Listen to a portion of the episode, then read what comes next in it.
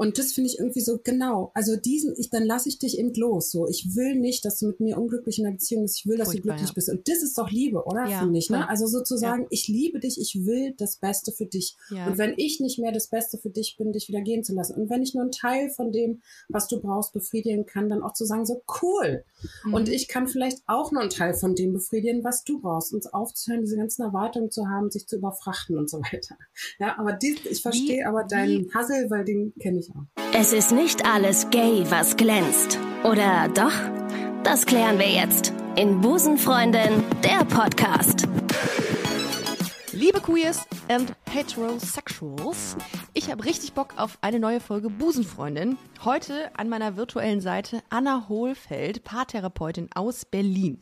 Ihre Frau und sie habe ich äh, letztes Jahr beim CSD kennengelernt und irgendwie kamen wir ins Gespräch. Und ehe man sich versieht, ist man auch schon in diesem Podcast hier. Also wenn ihr mich immer irgendwann kennenlernen solltet, erzählt mir bloß nichts Spannendes aus eurem Leben. Denn äh, das wurde meiner heutigen Gästin zum Verhängnis. Und heute ist sie hier. Ja, äh, ich freue mich sehr äh, auf Anna. Äh, grüß dich, hi. Hallo, danke Schön, dass du da bist. Anmoderation. Sehr gerne. Du bist Paartherapeutin und was, äh, was noch ganz, ganz spannend an deinem Leben ist, du lebst in einer Patchwork-Familie mit deiner Frau, mit deinem Ex-Mann und mit zwei, dein, äh, zwei deiner Söhne. Also mit zwei, die zwei, beiden, die ich habe. mit zwei deiner drei Söhne. Mit äh, zwei, mit den, mit deinen beiden Söhnen, so. Die 14 äh, und 16 sind, korrekt? Genau, 14, 17, ah. aber ungefähr, genau, stimmt. So um den Jugendlicher Teenager mhm. noch. Mhm. Und äh, wir haben uns letztes Jahr beim CSD kennengelernt. Äh, deine Frau Monique ähm, ist Teil äh, des CSD-Teams gewesen und wir kamen irgendwie ins Gespräch und dann haben wir abends, ähm, da haben wir im Zenner gesessen und äh, genau, und da haben wir gequatscht und dann kamen wir auf, äh, die, auf das Thema, dass ähm, ihr zusammen mit dem Ex-Mann ähm, unter einem Dach lebt und den Söhnen. Und das fand ich super spannend. Habe gesagt, ey, da müssen wir unbedingt mal was zu machen. Und darüber sprechen wir heute auch. Ähm, du hast mit deiner Frau zusammen ein Spiel entwickelt für Paare, um sich besser kennenzulernen oder um sich überhaupt mal kennenzulernen. Äh, und das, darüber reden wir auch. Ich habe das nämlich auch gespielt, äh, beziehungsweise habe es spielen lassen. Ähm, und wir haben das äh, alle mal ja, getestet und fanden das sehr, sehr cool. Aber darüber reden wir auf jeden Fall später. Ähm, ja, also Patchwork-Familie. Wie, wann hast du für dich entschieden, oh, ich glaube, ähm, das ist auch eine, also ich mag auch Frauen und habe jetzt aber, bin jetzt verheiratet mit einem Mann und habe jetzt zwei Söhne oder gab es nie diesen Punkt? Also ich bin äh, inzwischen 45 und als ich 40 geworden bin, hat sich total mhm. viel nochmal verändert in meinem Leben. Ich glaube, das geht vielen Menschen so. Und ähm, da habe ich zum Beispiel mir eingestanden, dass ich Polyamor bin und äh, mhm. die Kapazität habe, wie ich glaube, alle Menschen, ähm, mehrere Menschen zu lieben. Ähm, mhm. Und habe dann viel rumprobiert ähm, und war in Beziehung noch mit ähm, zwei Männern gleichzeitig und habe viel mit meinem damaligen Mann gesprochen und wir haben viel auch zusammen ausprobiert. Und dann ist so nach verschiedenen so Trennungen wieder zusammenkommen die Situation entstanden, dass ich mit ihm wieder zusammen gewohnt habe und unseren beiden Söhnen in unserem gemeinsamen Haus, in dem schon meine Urgroßeltern gewohnt haben. Und ähm, habe mich im Sommer 19 in Monique verliebt. Und das habe ich ihm auch direkt erzählt und dann haben die sich ganz schnell kennengelernt. Ganz kurze Zwischenfrage. Ähm, wann, also das ist ja entweder wächst man sehr offen auf, kann ich mir vorstellen, und hat damit sowieso grundsätzlich eher weniger ein Problem, polyamorös zu sein. Aber wann kann man das so für sich klar sagen? Also du verliebst, hast dich dann aber wahrscheinlich in mehrere Menschen gleichzeitig verliebt, wie du gesagt hast. Aber dadurch, dass das ja auch gesellschaftlich eher negativ konnotiert ist, hat man doch dann irgendwie eine Hürde, das so klar zu formulieren für sich, oder? Genau, das ist auch mein Eindruck. Allerdings bin ich jetzt schon seit zwölf Jahren Paartherapeutin und mir begegnen natürlich total viele Paarkonstellationen und da lerne ich ja immer mit mit den Paaren. Mhm. Und je mehr man sich selber Themen öffnet, umso mehr Paare kommen auch mit den Themen zu einem. Das heißt, ich habe schon auch in meiner Arbeit ganz viel mit dem Thema Polyamorie zu tun gehabt und habe dann, als ich selber angefangen habe zu merken, oh, ich glaube, ich bin in meinen besten, damaligen besten Freund verliebt, ähm, mich erstmal auf die Suche begeben, so, äh, was ist das denn, wie geht das denn und mich viel auch belesen. Also du warst aber in einer Beziehung damals, in einer monogamen Beziehung und hast dann dich zusätzlich zu dieser, also zusätzlich Also in ähm, der Ehe quasi. Außer, und du warst happy. Außerhäusig. So, das ist ja oft so, dass man in den letzten Zügen einer Beziehung oder einer Ehe irgendwie dann doch offener wird für neue Menschen. Aber es war, du warst happy mit demjenigen, oder?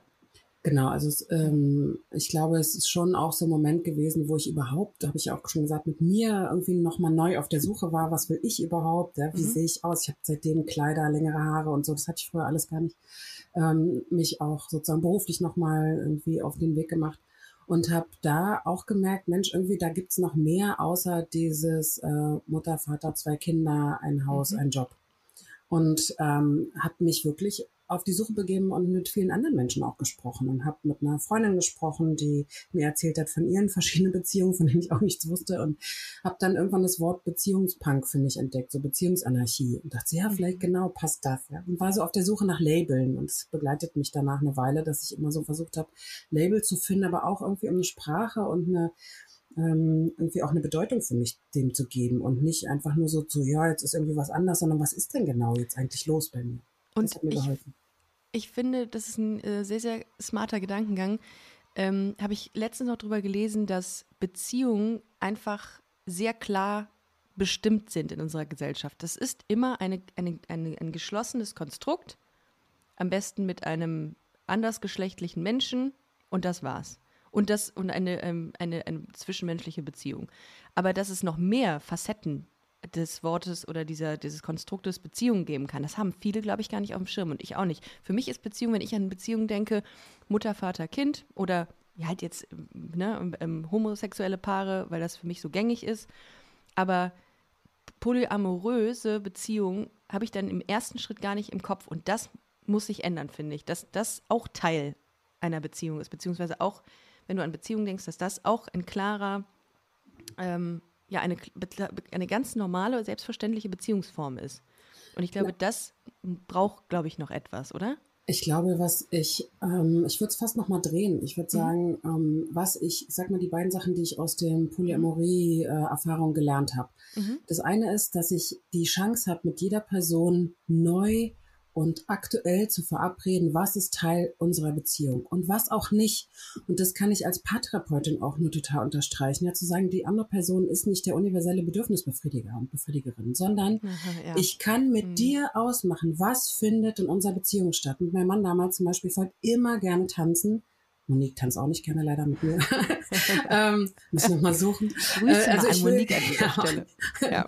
ähm, ich will gerne tanzen und wenn mein äh, Lieblingsmensch mit mir das nicht möchte, dann die Bereitschaft zu haben, das ins Gespräch zu bringen, Kontakt zu bringen, zu sagen, mir fehlt das und dann auch zu verabreden, was machen wir jetzt damit? Verzichte ich da drauf? Lernst du es? Ähm, Gehe ich woanders hin? Und das finde ich, was man total gut lernen kann und auch für monogame Beziehungen nutzen kann, sich abzumachen, was findet in unserer Beziehung statt, was fehlt mir auch, was will ich gerne woanders und auch sich zu, zu entlasten, weil man ist total überlastet. Ist es nicht eigentlich auch so, dass Seitensprünge und ähm, wenn jemand den anderen betrügt, es immer damit zusammenhängt, dass etwas fehlt und es vorher nie kommuniziert wurde? Ja, das finde ich auch. Das ist, das ist auch das Drama an Seitensprung, finde ich, dass diese Kommunikation darüber fehlt. Ja. Und was da auch fehlt, ist ja dieses, was auch so toll ist, finde ich, so, wenn man sich so öffnet äh, für so modernere Beziehungsstrukturen, dass man einfach auch die Chance hat, die Mitfreude zu haben. Also wenn mein Lieblingsmensch gerade so krass verknallt ist und auf Wolke 7 und was Tolles erlebt und vielleicht auch eine neue sexuelle Erfahrung macht, dann zu sagen, hey, wie toll, dass du das erleben darfst und teil das doch mit mir. Und das kann ich überhaupt selber gar nicht immer, ja. Mhm. Aber so diese Idee davon, wie schade, dass Menschen, die so irgendwie woanders hin verliebt sind, das so gar nicht mit ihrem, sagen wir mal, ihrem Hauptmenschen teilen, weil sie Angst haben, dass sie dann verlassen werden, sich selber trennen müssen, weiß ja gut was, sondern zu sagen so, hey, mir passiert was, ich würde es gerne teilen, das finde ich auch schade. Ja, ich merke gerade, ähm, während du das sagst, dann versetze ich mich so in die Lage, wie es wäre, wenn meine Partnerin das, also andere Menschen datet und dann denke ich mir so, oh, boah, das, das, das, das brauchen, es ist noch ein sehr langer Weg, bis ich sagen würde, hey, das freut mich. Ähm, das ist, wie lange hat das bei dir gedauert? Also bis du an dem Punkt warst? Weil ich kann mir vorstellen, dass, also ich finde nach wie vor, das sage ich auch in jedem Podcast, ich finde das äh, Konzept äh, einer offenen Beziehung oder einer polyamorösen Struktur super smart, weil du zu dir selbst findest, finde ich, viel, viel kommunizierst, ehrlich bist und, und dich super viel mit dir selbst beschäftigst. Und das ist super wichtig, glaube ich, in der heutigen Zeit, dass man auch mal so zu sich findet. Aber wir kriegen ja immer noch von allen Seiten aufoktroyiert, dass das nicht das Beziehungsmodell ist und dass sich man, also man muss sich ja richtig intrinsisch motivieren, zu sagen, nee, ich stelle mich dagegen, ich sehe das anders. Und das fällt mir aufgrund dieser ganzen Einflüsse, die wir so tagtäglich irgendwie aufsaugen, noch schwer. Ähm, aber ich finde das so respektabel und ich finde das ganz, ganz toll und habe auch nur bisher immer sehr smarte Menschen getroffen, die diesen, diesen Lebenskonzept, dieses Lebenskonzept für sich ähm, gefunden haben. Ähm, aber wie lange hat es gedauert, bis du an dem Punkt warst oder warst du da immer schon? Warst du immer schon so offen? Weil Eifersucht ist doch schon auch ein Thema, oder? Gewesen auch bei dir? Also äh, dadurch, dass ich die war, die losgegangen ist ähm, und immer so äh, selber sozusagen so, es gibt so diese Y-Struktur, ja, ich bin in der Mitte und bin das Y-Bein und zwei, habe so zwei Stränge, die vom Y weggehen, ja, ich bin unten der, der Strang. Ah, ja, okay. Das heißt, ich hatte ähm, bisher nicht ähm, die ähm, Möglichkeit rauszufinden, wie das ist, wenn meine damaligen Partner sozusagen woanders hingehen. Mhm. Wenn ich mir vorstelle, die Diskussion hatten wir rund um den CSD auch mit Monique total viel, mhm. dieses hahaha, ha, ha, irgendwann mal abends ergibt sich Knutschen und ich so, no way, ja. also vielleicht sind wir einfach auch noch nicht lang genug zusammen, jetzt zweieinhalb Jahre zusammen, dass ich da dieses lockere la la la, Polyamore, la la la, kann ich okay. da überhaupt nicht. Ja? Ah, okay. Also, also insofern ja ist es so. auch nicht immer gleich. So, ich ah. glaube, so ticken wir auch nicht. Ja, vielleicht hatte ich einfach auch mit meinem damaligen Mann so eine ähm, tolle freundschaftliche Vertrauensbasis über die 15 Jahre, dass irgendwie auch wirklich diese Mitfreude sich so krass entwickelt hat, die ja. er auch für mich hatte, ja? ja. Und ich dann auch für ihn, als er so losgegangen ist. Aber so dieses, äh, das habe ich jetzt mit Monique noch nicht. Weißt ja. du, dass ich sage, okay. so, ja klar, hab doch einfach ein Date, so kein Problem.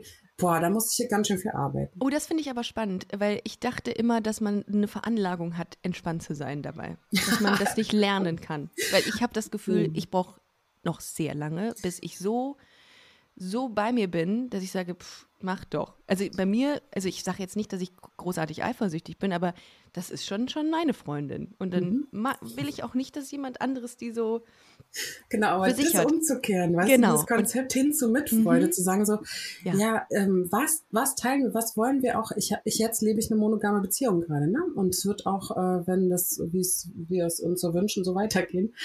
Aber wenn ich wirklich diese Idee von, du bist eben nicht meins, du bist nicht mein mm, Besitz, ja. sondern ich habe irgendwie die Chance, jetzt einen Zeitraum mal X äh, mit dir in meinem Leben zu verbringen und ich wünsche mm. dir das Beste. Ich habe neulich gerade so gesehen, ein Paar von mir hat gesagt, ich möchte gar nicht äh, eine unglückliche Ehefrau, ich möchte eine glückliche Anja. Und das finde ich irgendwie so genau. Also diesen, ich, dann lasse ich dich eben los. So, ich will nicht, dass du mit mir unglücklich in einer Beziehung bist. Ich will, dass Furchtbar, du glücklich ja. bist. Und das ist doch Liebe, oder? Ja, finde ich. Ne? Also sozusagen, ja. ich liebe dich, ich will das Beste für dich. Und wenn ich nicht mehr das Beste für dich bin, dich wieder gehen zu lassen. Und wenn ich nur einen Teil von dem, was du brauchst, befriedigen kann, dann auch zu sagen, so cool. Mhm. Und ich kann vielleicht auch nur einen Teil von dem befriedigen, was du brauchst. Uns aufzuhören, diese ganzen Erwartungen zu haben, sich zu überfrachten und so weiter. Ja, aber dies, ich verstehe aber deinen Hassel, weil den kenne ich auch. Wie viel Einfluss hat dein eigenes Beziehungsleben in deine Arbeit als Therapeutin? Also wie wird man, ist man dann automatisch offener neuen, du hast es eben moderne Lebensentwürfe gesagt oder Beziehungsstrukturen. Korreliert das irgendwie? Ich habe am Anfang, als ich so dann mein auch bisexuelles Outing hatte, mhm. ähm, dann habe ich so plötzlich schon dieses Poly-Outing hinter mir, jetzt bisexuell und so. Da habe ich ein bisschen Schiss gekriegt, ob ich damit als Paartherapeutin immer noch so für diese äh, heterosexuellen Cis-Paare überhaupt, ja, äh, ja überhaupt noch genug, die da auch viel gibt, auch, ja. überhaupt noch passend bin. Ne? Und ob die nicht verschreckt sind von mir. Und mhm. dann merke ich so, nee, die sind gar nicht verschreckt. Äh, die, die zu mir kommen, äh, lesen auch viel über mich und hören über mich. Aber das ist gar nicht das, sondern ich bin authentisch damit, was ich so für Lebenserfahrung und Liebeserfahrung auch gemacht habe. Es ist nicht, dass ich in jeder Paartherapie nur über mich spreche, aber ich tue das auch. Ich bin nicht so eine weiße ah, Wandtherapeutin. Mhm. Und äh, viele profitieren auch davon, was ich erlebt habe. Manchen ist es auch zu viel, die sagen dann auch so, hey, lass doch noch mal äh, gucken, wie es bei mir ist und so. Ja, ja ich Aber ich lerne auch. umgekehrt, weißt du, ähm, ich lerne total viel von denen. Ich habe den Schatz, dass ich, ich habe jetzt äh, irgendwie 1100 Menschen oder sowas in meiner Paartherapie gehabt. Oh. Habe ich heute aus, gestern ausgerechnet. Und ähm, dazu, ich, ich lerne von jeder Person, die da kommt, die sich mir anvertraut, die es mir öffnet, lerne ich doch auch wieder neu, wie Beziehung geht. Und das ja. finde ich irgendwie so ein Schatz für mich. Ja. Und es gibt genauso auch den Moment, das gab es früher schon, dass ich nach Hause komme nach so einem Tag, weil es kommen natürlich viele Paare in die Paartherapie viel zu spät. Ja? Und dann komme ich nach Hause und sag, bin so dankbar und sage wirklich so Danke dafür, dass wir einfach eine andere Beziehung haben. Das habe ich mhm. auch. Uh, krass, ja. Aber ich hatte das im Übrigen auch bei dir, dass äh, ich das Gefühl hatte, ich möchte dir sofort meine komplette Lebensgeschichte erzählen. Du hast, hast eine ja wahnsinnige, habe ich natürlich auch. Im Grunde weißt du alles. Äh, du hast eine wahnsinnig ähm, ruhige, sehr, sehr empathische Art. Also ich glaube, du, du, du versetzt dich auch in in Menschen viel stärker, als man sich das so, also meine Therapeutin, ähm, also nicht, dass sie das hören sollte jetzt äh, und ich da jetzt negativ über sie spreche, aber das ist diese, was hast du gesagt, weiße Wandtherapeutin. Ja. Ähm, ich kenne nichts von ihr und ähm, und habe jetzt auch nicht das Gefühl, dass sie sich zwischenmenschlich für mich interessiert, sondern weil sie das tun muss. Mhm. Aber bei dir ist es halt, du, ich habe das Gefühl, du liebst Menschen. Mhm. Ja.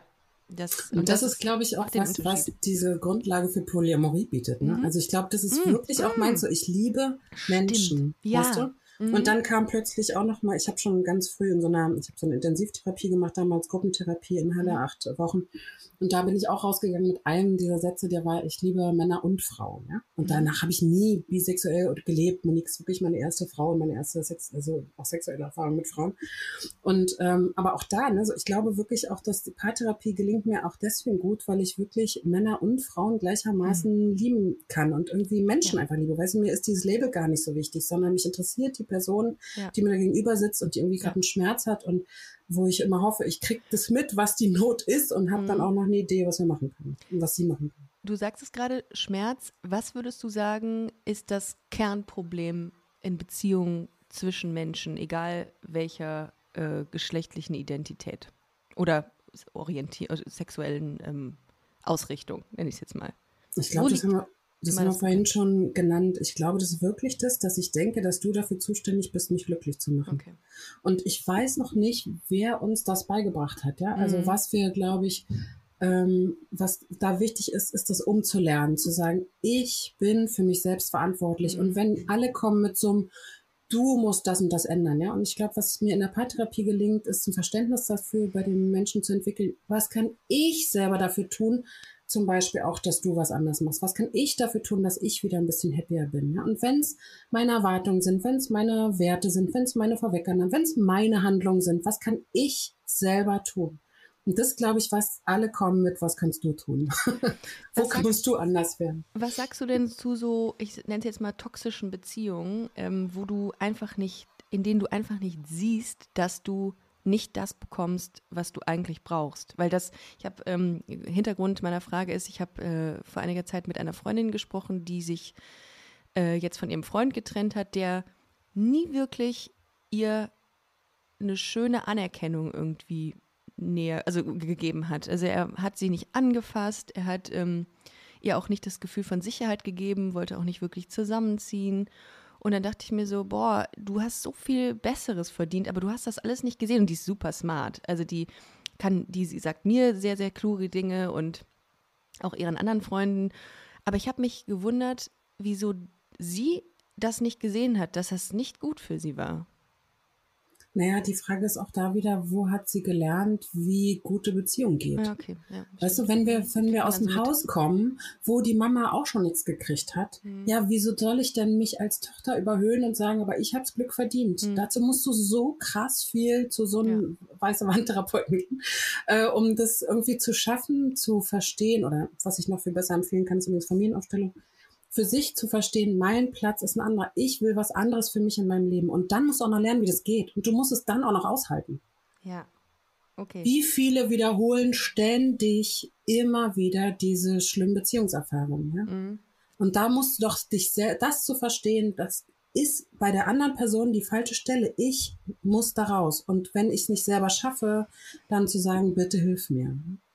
Ja, also ich halte es gerne mit den Worten von Harpe Kerkeling. Liebe ist Arbeit, Arbeit, Arbeit. Mhm. Es ist wirklich, es ist eine, es ist, Liebe ist wirklich viel, viel Arbeit und viel, viel Kommunikation. Und ich glaube, dass viele Paare gar nicht an dem Punkt sind zu sagen, boah, ich setze mich jetzt hin und kommuniziere, was mir fehlt. Weil sie Angst haben, dass das ein Fass aufmacht, dass das irgendwie den Partner verschreckt oder dass das zu anstrengend ist. Weil Kommunikation ist nun mal voll anstrengend. Aber es ist das Wichtigste und das Beste, was man machen kann. Ich nenne ja meine Paare immer bis auf vorhin kurz ähm, Chris und Mika. Ne? Mhm. Und ähm, gestern waren Chris und Mika da und ähm, ja, die eine Person hat schon, also Chris hat schon verstanden auch, was da gefehlt hat. Mhm. Und hat auch gesagt, ich habe das Mika immer wieder auch versucht zu sagen, zu zeigen und so. Aber Mika hat es halt einfach nicht gerafft. Mhm. Ähm, Mika hat gestern gesagt, ey, ich bin erst als du dich anders hin verliebt hast, irgendwie wie so ein Hammer wach geworden. Oh. Und ich so, ja, und dann ging die ganze Selbstreflexion los. Also wenn das nicht da ist, weißt du, wenn du nicht, wenn du nicht hören kannst, was die andere Person sagt, wenn du mhm. nicht aufnehmen kannst, wenn du es nicht verstehst, oder wenn du keine Tools hast, der anderen Person das deutlich zu machen, dann ist auch schwierig. Dann kannst du schon selber für dich verstanden haben, oh, ich brauche und so. Aber wenn du, Kommunikation heißt ja auch irgendwie Sender, Empfänger, es muss irgendwie auch ankommen. Ne? Und das ist bei, ja. auch bei vielen gestört. Ja? Also dafür ist eine Störung gar nicht schlimm, aber es ist so, da kann man manchmal auch in so einer Paartherapie-Session dann übersetzen ja, und sagen, hör hin, Manche kommen auch, weil sie mich als Übersetzerin oder Verstärkerin brauchen. Dolmetscherin, äh, ja. Sag ihm doch mal oder ihr doch mal, was ich da gerade sagen will sag ihr oder ihm doch mal, dass ich mich trennen will. Ja, das sind ja immer gar nicht meine Lieblingssitzungen. Oh.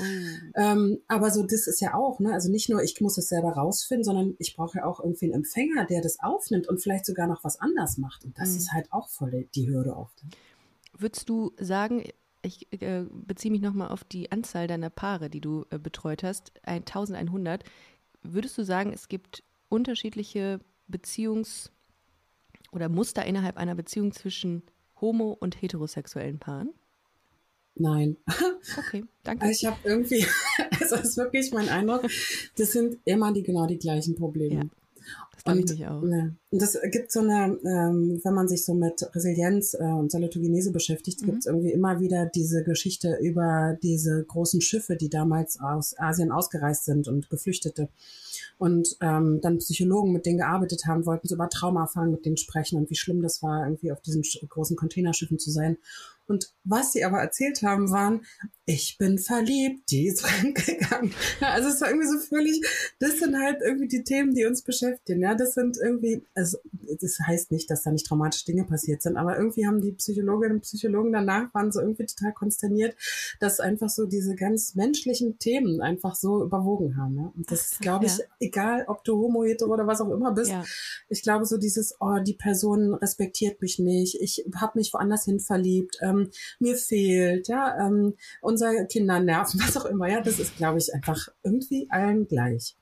Und was aber, ich will noch eine Ergänzung ja. machen, was mir auffällt, ist, ähm, dass bei homosexuellen Paaren kommt dazu, finde ich, als Belastungsfaktor dieses Schwierigkeiten mit der Ursprungsfamilie oft, mhm. ne? also so diese typischen auch Outing-Themen, ähm, dann dieses nicht anerkannt sein in der Gesellschaft, da irgendwie auch immer wieder in Kritik zu geraten, so viel Mut zu brauchen, sich damit zu zeigen, das natürlich auch. Ne? Also sie sind, glaube ich, insgesamt, glaube ich, dadurch, dass ähm, Homosexualität oder Queerness einfach noch nicht so anerkannt ist und nicht so ähm, normalisiert ist, ja, mhm. äh, einfach haben die da einfach nochmal größere Schwierigkeiten und größere Hürden.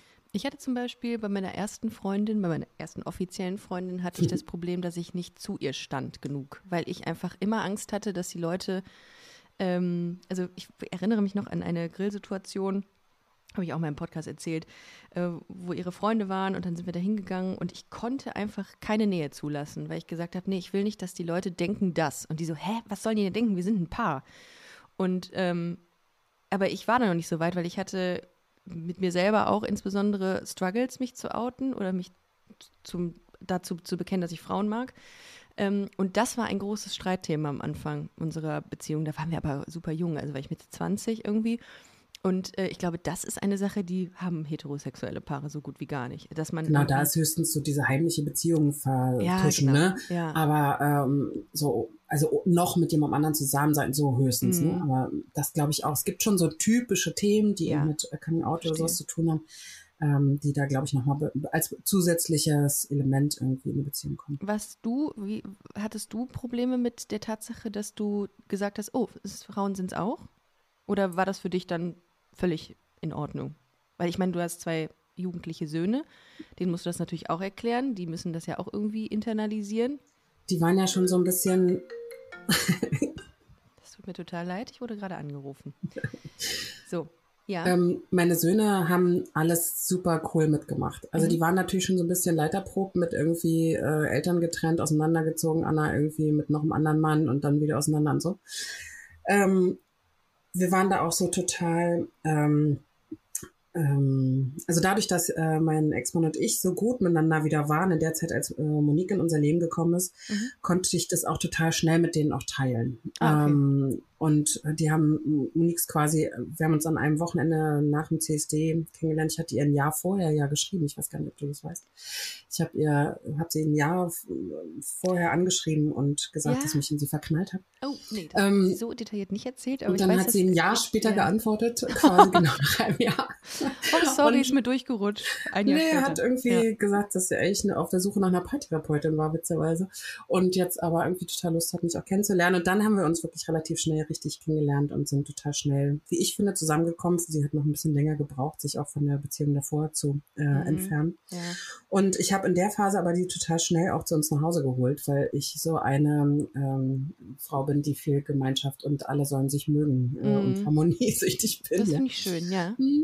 Und das hat total super gut funktioniert. Er hatte total schnellen Draht auch zu den beiden Jungs. Die haben auch verstanden, okay, Papa muss jetzt auch nicht weg. Also ah, so, das war, glaube ich, auch ja. nochmal eine wichtige Message und haben dann auch nach einem halben Jahr so Kennenlernphase miteinander viel machen, auch viel zu fünft machen, haben eigentlich ähm, mein Ex-Mann und mein jüngerer Sohn irgendwie das am selben Tag in unterschiedlichen Situationen vorgeschlagen, wie wäre es denn eigentlich, wenn sie einziehen würde. Wow. Und das war für mich total wichtig, weil ich wollte das auch nicht so durchdrücken, weil ich hatte vorher schon mhm. mal was durchgedrückt, was glaube ich für alle nicht so richtig cool war und dachte so, ja, das ist gut, dass wenn das so aus dem System kommt und das fühlt sich irgendwie passend und stimmig an. Und was hat dein Ex-Mann gesagt? Oder zu dem Zeitpunkt war das schon Ex-Mann? Ähm, damals waren wir äh, schon getrennt, ja. aber noch zusammen wohnen. Okay. Ich hatte mich im Laufe der Zeit, als im ersten halben Jahr, sozusagen als ich mit Monique zusammengekommen, mhm. von ihm auch getrennt. Mhm. Nachdem es eine Weile lang so parallel lief, habe ich gemerkt, nee, es ist wirklich einfach jetzt für mich ein, Beziehungsende und äh, haben uns inzwischen auch scheiden lassen. Mhm. Und ähm, wir waren zu dritt in der Therme, er, sie und ich. Und ähm, er hat ähm, das irgendwie, weil klar war, so was macht man jetzt? Ne? Muss er jetzt ausziehen? Ja, wenn sie musste aus ihrer Wohnung raus. Was Geil, machen wir dass jetzt? ihr dann, dann so entspannt miteinander seid und mhm. dann aber auch so essentielle existenzielle Themen bespricht, ja. so im zwischen Badehandtuch und Aufguss. Mhm. Und haben dann irgendwie eine Stunde in dem Wasser gehockt und wirklich überlegt, okay, wie geht Anbauen, wo können wir noch, was machen wir mit der Garage? Wie machen wir das jetzt eigentlich mit dem Rosenkrieg? Also wer fängt denn jetzt Warte an mal. Was ja, willst du eigentlich? ja, wir waren ja. jetzt auch über Silvester zusammen in Wien, in Moniques Heimatstadt, auch zu dritt. Auch witzigerweise, nur zu dritt. Aber genau, also es klappt irgendwie ganz gut. Mega. Und dann war aber auch klar direkt, ähm, nee, wir machen so einen Scheiß nicht. Wir machen viele Dinge jetzt einfach zusammen und Monique versteht sich auch mit ihm. Genau. Und wir ziehen jetzt einfach zusammen. Und dann kam Lockdown. Also ja. wir haben das irgendwie, ich würde sagen, im Februar entschieden und im März kam der Lockdown. Und dann war nicht so richtig klar, wow, was denn jetzt, ne? Da war so diese zwei Haushalte und man darf sich vielleicht nicht sehen und so, ne? Ich weiß nicht, ob ihr euch an den ersten Lockdown erinnert, ja. aber es war ziemlich aufregend. Ja. Und ähm, also ja, und dann haben wir irgendwie gut. relativ schnell entschieden, ja, dann machen wir es jetzt einfach. Und mhm. haben dann so nach und nach einen Umzug gemacht und hier ganz viel aussortiert, weil wir, ähm, sie hat auch so eine riesige Wohnung gehabt. ja. Und dann sind wir zusammengezogen. Aber jetzt, ähm, ich weiß, ich hoffe, dass es nicht zu nah oder dass es nicht zu di direkt und indiskret ist, meine Frage. Aber weiß dein, also ist dein Mann so offen, dass er dann auch fragt, wie läuft es bei euch im Bett oder so? Oder ist das ein Tabuthema, was überhaupt nicht thematisiert wird, wie sexuell irgendwas ist zwischen euch? Also der ähm, weiß, dass wir Sex haben. Ja, gut. Ja. Aber ähm, das ist jetzt kein Thema, was ich mit ihm bespreche. Ah, okay, gut. Aber er kriegt natürlich voll nah, wie alle hier mit, wenn zwischen uns Beef ist oder irgendwas Blödes ja. oder irgendjemand Dann ist er aber auch nicht so, dass er sich freut, ne? Und sagt, Boah. Er freut sich dann nicht, sondern es nervt ihn eher, oh, wenn die Frauen hier äh, irgendwie zickig werden. Und ähm, ja. manchmal ist es auch süß, weil er dann so auch so ein bisschen versucht, jetzt äh, komm, jetzt reißt euch doch mal ein bisschen zusammen. Vermittelt dann, ja. Irgendwie nicht übermäßig, aber ein bisschen. Mhm. Also es ist da schon auch so ein bisschen ausgleichender Part auch. Mhm. Und für ihn ist halt auch super, ne? Ich werde immer gefragt, was ist denn mit dem Mann, ja? Und natürlich wäre es toll, wenn er irgendwie sich entscheiden würde, er möchte sich nochmal wieder verlieben und irgendwie, irgendwie so da raustrauen. Mhm. Aber er hat natürlich auch total viel von der Aufrechterhaltung der Situation. Ne? Er hat sein Zuhause weiter, er lebt mit seinen Kindern zusammen. Wir haben hier Familie. Es gibt ganz viel nach Hause kommen, sagen, hey, wie war dein Tag? Wir kochen alle zusammen, das irgendwie abwechseln. Wir fahren ja zusammen Urlaub auch. Also es ist schon irgendwie, äh, ich glaube, so außer Sex fehlt ihm, glaube ich, auch da nicht viel. Aber und, du würdest dir für ihn wünschen, dass er eine Frau findet, die dann theoretisch auch mit einzieht? Oder würdest ja, du das würde jetzt unsere häuslichen Kapazitäten sprengen. Okay. Es ist jetzt schon so, dass eigentlich geil wäre, wenn Monique und ich jeweils auch ein Zimmer hätten. Mhm. Nee, äh, ich würde ihm wünschen, dass er eine Frau findet, die ihn einfach gerne hat und wo er sich total irgendwie geliebt auch fühlt mhm. und die irgendwie das schafft, in diesem System klarzukommen. Mhm. Und das wird es schon geben. Aber es das heißt auch, er muss irgendwie losgehen. Finde ich krass. Aber ähm, ja, ich finde ich find das wahnsinnig spannend. Also ich glaube, viele Menschen finden das spannend, dass es dieses, diesen Le dieses Lebenskonzept, äh, viele Menschen finden das interessant, dass es dieses Lebenskonzept gibt und dass ihr das so positiv in die Welt tragt. Weil das ist, glaube ich, sehr, sehr wichtig, weil viele Menschen, glaube ich, ein ganz anderes Bild haben von polyamorösen Beziehungen. Ähm, und ich, ich spreche mich ja auch immer ganz klar dafür aus, weil ich das ganz toll finde, weil man einfach so gefühlt hat man so, eine, so ein inneres Gleichgewicht dann. Und ähm, auch nicht nur sozusagen für polyamoröse Beziehungsstrukturen, sondern auch für eine gute Trennung. Mhm. Weil das ist auch bei vielen so, ähm, ich sage ja auch, wenn ein Paar jetzt jemand geht fremd, dann kommen die in die Paartherapie. Und dann sage ich immer, nehmt ihr das Fremdgehen als Gesprächsanlass oder als Trennungsgrund. Mhm. Das muss man ja irgendwie mal entscheiden. Ja? Mhm. Will ich mit dir an unserer Beziehung arbeiten oder will ich mich von dir trennen oder will ich mich nur von unserer Art, wie wir Beziehung geführt haben, trennen? Und dann gibt's für so viele auch so ein Bild von, dann muss man die Kinder teilen, man muss irgendwie Raum und, Raum und Haus trennen und, und sich auch nicht mehr mögen und auch Weihnachten zusammen zu verbringen, geht nicht, ne? Und dann nochmal zu sagen, hey, es ist eure Entscheidung. Also auch, da bin ich, glaube ich, auch Mutmacherin für, guckt doch, ob ihr das, war doch ganz viel da von Guten zwischen euch, guckt doch, wie das auch Teil eures Lebens bleiben darf. Und ich weiß, dass dann neue Personen in so eine Konstellation kommen, da totale Schwierigkeiten manchmal haben können, weil die ja auch so ein Bild von haben, man darf die alte Frau, den alten Mann nicht mehr so nah in der Familie haben und so, ne? Und dann eifersüchtig werden und so. Aber ich finde so diese Mut zu irgendwie Gemeinschaft, Gemeinsamkeit, ähm, Rituale, Verbindlichkeiten, Liebe, finde ich irgendwie auch einen wichtigen. Und da weiß ich auch, dass dadurch, dass auch über uns geschrieben wird, wir waren neulich in der Brigitte zum Beispiel im Artikel oder so, mhm. jetzt war ich in der Siegessäule, dass das einfach dann auch anderen Mut macht. Mhm. Ähm, einer Frau hat, das war witzigerweise über zwei Ecken, die hat irgendwie gesagt, ja, sie hat ihrer, ihrer Mutter den Artikel gezeigt über uns und hat gesagt, siehste, andere leben auch so, ja. Also die wollte ah. mit ihrem Mann weiter im Haus zusammen wohnen bleiben. Da gab es gar keine dritte Person. Ja. Und ihre Schwieger und ihre Mutter immer so, nein, wie kannst du, musst dich doch trennen ja, und so und schmeißt sie ne? noch raus und sie so, guck mal, da gibt's irgendwie noch andere. Ne? Ja, das, ja, weil es einfach wieder internalisiert ist. Das sind einfach, das ist einfach vorgegeben und so leben so wir. So muss seit, das sein. Genau, richtig. Und das ist doch so, und das finde ich ist das, was Schade. man auch, das zweite sozusagen, was man lernen kann, ähm, aus, ist so wirklich das für sich zu entscheiden, mhm. wie will ich das, ja, und eben den Mut zu haben, das zu zeigen und darüber zu sprechen und das in Kontakt zu bringen, zu sagen, so, ich möchte das anders, ich möchte das mhm. so, wie ist es für dich, wie finden wir da eine gute Lösung? Und das ist ja für alle Paare ein guter Schlüssel, ja, zu sagen, so, ich, ich bin da ehrlich, ich sag, was ich brauche und ich höre auch, was du brauchst. Was brauchst du, ist immer meine Schlüsselfrage. Und Fragen habt ihr auch gesammelt in dem Spiel. Und zwar in der Paarbox, das ihr entwickelt habt, das du entwickelt hast mit Monique. Genau, wir sind ja. ein kleines Familienunternehmen. Mhm. Äh, Monique und ich sind beide Geschäftsführerinnen. Mein Bruder ist noch dabei und noch ein alter Freund. Ja, und ihr und habt. Wir haben die liebend gern Paarbox entwickelt. Ihr habt eine Paarbox entwickelt. Ähm, und in dieser Paarbox gibt es Karten mit konkreten Aufgaben für Paare. Also, wenn ihr das jetzt gerade hört und sagt, oh, ich möchte meine Partnerin, meinen Partner auch gerne mal ein bisschen besser kennenlernen, dann ähm, checkt auf jeden Fall liebend gern aus auf Instagram. Da findet ihr dann alles weitere zur Paarbox. Ähm, und die Themen, die da mit den Fragen angesprochen werden, drehen sich um Beziehungen, was, äh, was wichtig ist in einer Beziehung, sprich gemeinsame Zeit, Erwartungen, Selbstreflexion, Sex. Ähm, wie kam es dazu, dass ihr gesagt habt, wir brauchen so eine Paarbox? Es, muss, es müssen diepe Fragen mal gestellt werden zwischen zwei, äh, zwei, zwei Menschen. um sich besser kennenzulernen. Wie ist das entstanden, diese Idee? Ich habe ja in der Paartherapie ganz oft Paare, die irgendwie so was wie so eine Anleitung sich wünschen und ja. sagen, ja, jetzt haben wir jetzt irgendwie das besprochen, aber ja. was machen wir denn jetzt Step genau? Ja? ja? Genau. Und dann ähm, sind diese ganzen Übungen sind wirklich auch aus den Paartherapien entstanden. Das ist wie so eine Paartherapie auch für zu Hause, ja, mhm. mit praktischen Übungen. Das mhm. heißt, wenn ein Paar darüber spricht, was eins der wichtigsten Themen ist, mir fehlt Wertschätzung, ja, dann kann ich immer nur sagen, gibst du denn genug? Nein, ja, so. Und dann können wir sagen, okay, dann setzt euch doch mal gegenüber und eine der Karten heißt Danke und da geht es genau darum, setzt euch doch mal gegenüber und sagt euch abwechselnd zehn Dinge, für die ihr dankbar seid.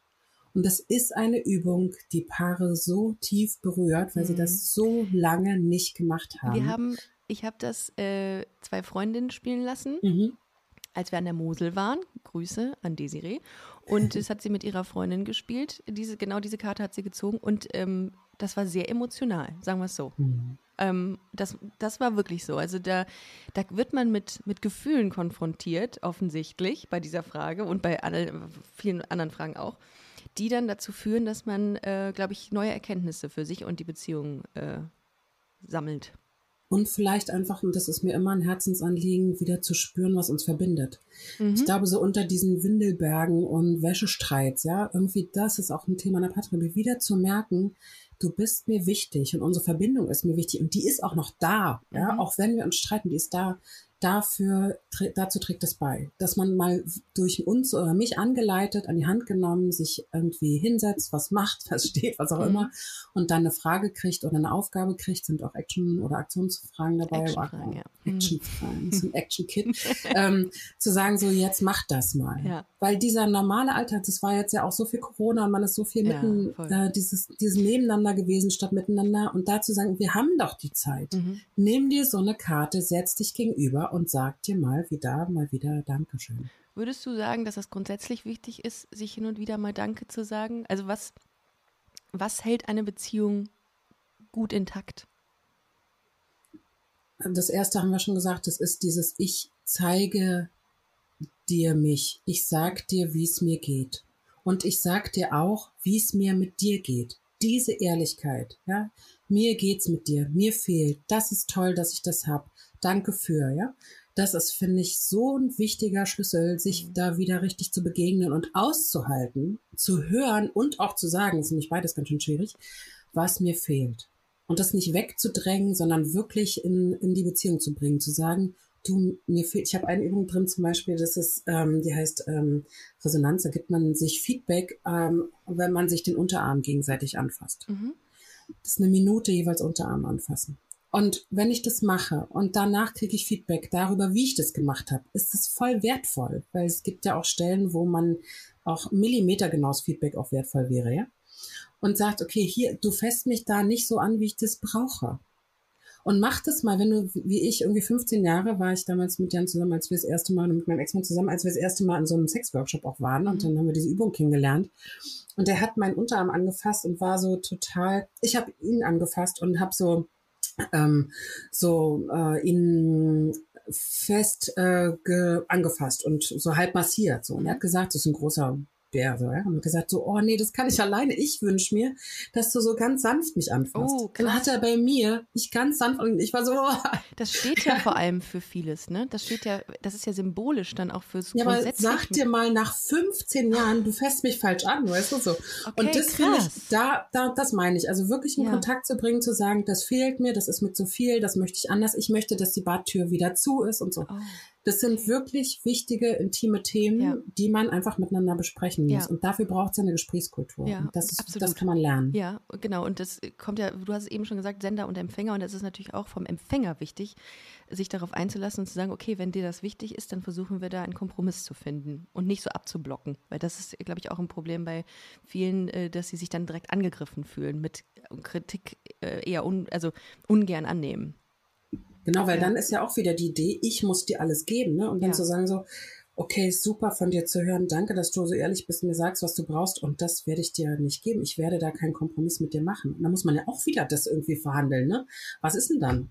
Mhm. Und da gibt's ja auch nicht so eine einfache Lösung, ja, aber das irgendwie äh, zusammen zu besprechen und zusammen sich sozusagen diesem Problem sozusagen zuzuwenden und nicht so gegeneinander zu sein, das ja. ist, glaube ich, ein wichtiger Schritt Für wen würdest du sagen, ist die Paarbox? Also wer sollte sich das kaufen? Wer, wer müsste sich das kaufen oder wer, ähm, wer wäre die Zielgruppe?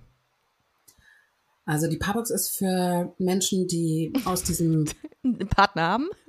Die einen Partner haben, ja, das wäre schon eine gute Grundbeschwingung. Ich Oh bin auch nein, die gebeten worden, so eine. Singlebox zu machen. Ja. Ja. das kommt schon noch. Okay, Jetzt geht es erstmal um die Paarbox. Okay. Also es ist für Menschen, die in Beziehung sind ähm, und die ähm, Anregungen sich wünschen Mhm. dafür, um wirklich äh, tiefer in Kontakt zu kommen und sich wieder ein bisschen besser kennenzulernen oder auch überhaupt kennenzulernen. Das kann man auch super so als so ein Hochzeitsgeschenk schenken.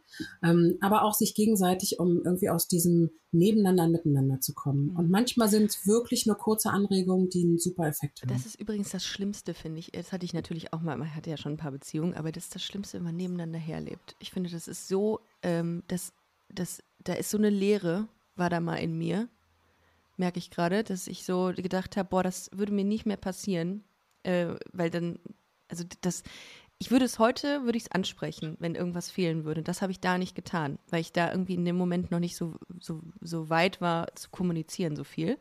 Aber das ist schon, wenn man so nebeneinander herlebt, das passiert natürlich irgendwie auch mal, keine Frage. Aber dann muss man das echt ansprechen. Habe ich nicht gemacht, dann wurde es immer schlimmer. Ja. So ein Vorteil davon ist auch, dass man, wenn man so ein bisschen nebeneinander auch sein kann, dass man nicht die ganze Zeit nur aufeinander bezogen ist. Ne? Ja, also es hat ja auch was Gutes. Ja. Das, da geht es ja auch immer um eine Balance. Ne? Sind wir noch genug in Kontakt und haben wir noch genug Action? Mhm.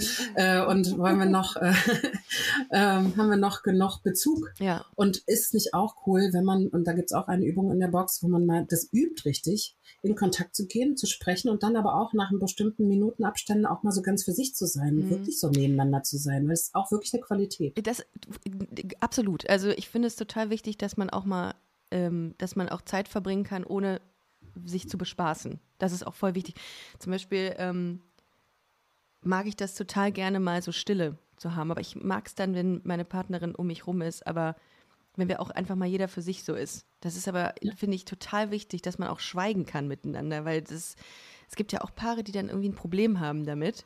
Es muss halt so eine, so eine gute Mischung sein, dass man irgendwie sich trotzdem noch was zu erzählen hat, auch nach Jahren, aber ähm, auch mal und völlig entspannt ist, wenn man Dinge alleine macht oder dass man auch seinen Freundes- und Bekanntenkreis weiterhin hat, ohne jetzt irgendwie. Das finde ich auch, da habe ich jetzt ein Paar kennengelernt, was wirklich komplett alles zusammen gemacht hat. Ich glaube, es gibt keine Minute, an, in der sie getrennt waren. Da habe ich gedacht, boah, ich weiß nicht, muss man schon, muss man wollen.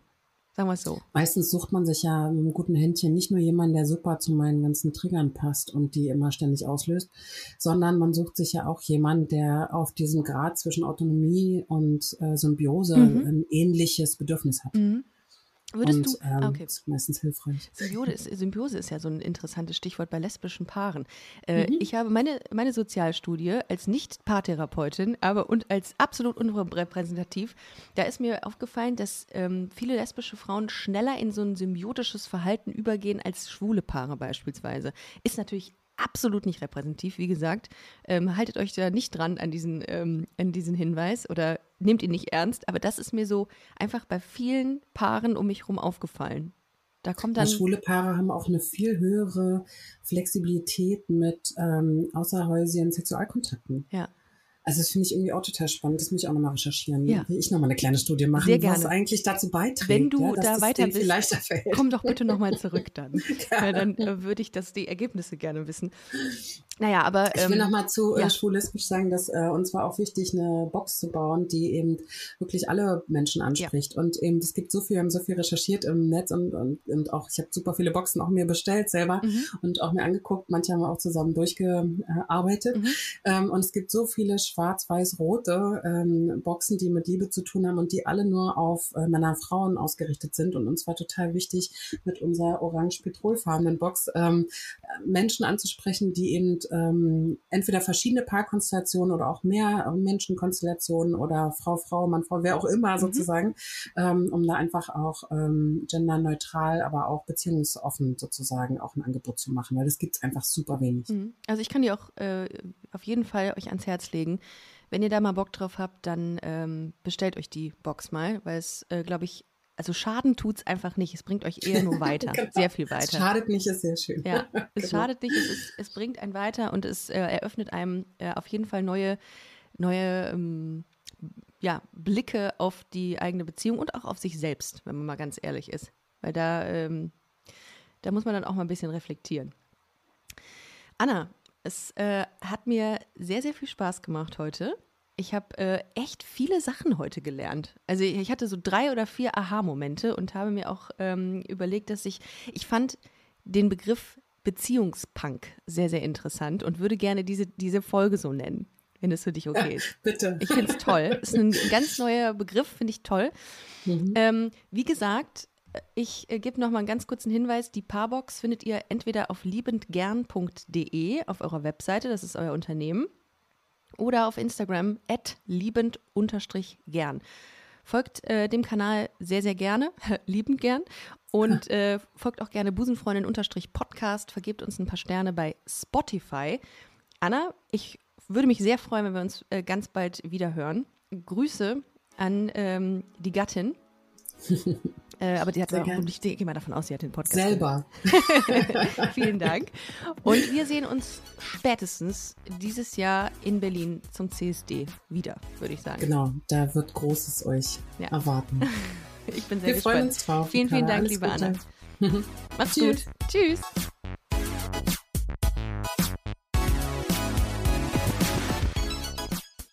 Liebe Busenfreundinnen und Busenfreunde, vielen Dank, dass ihr bei dieser Podcast-Episode bis zum Schluss mit dabei wart, sonst äh, würdet ihr das hier gerade nicht hören. Ein großer Dank geht an unseren Partner Rausgegangen Köln. Das ist Kölns führende Plattform für Veranstaltungstipps. Alle Infos dazu findet ihr auf www.rausgegangen.de.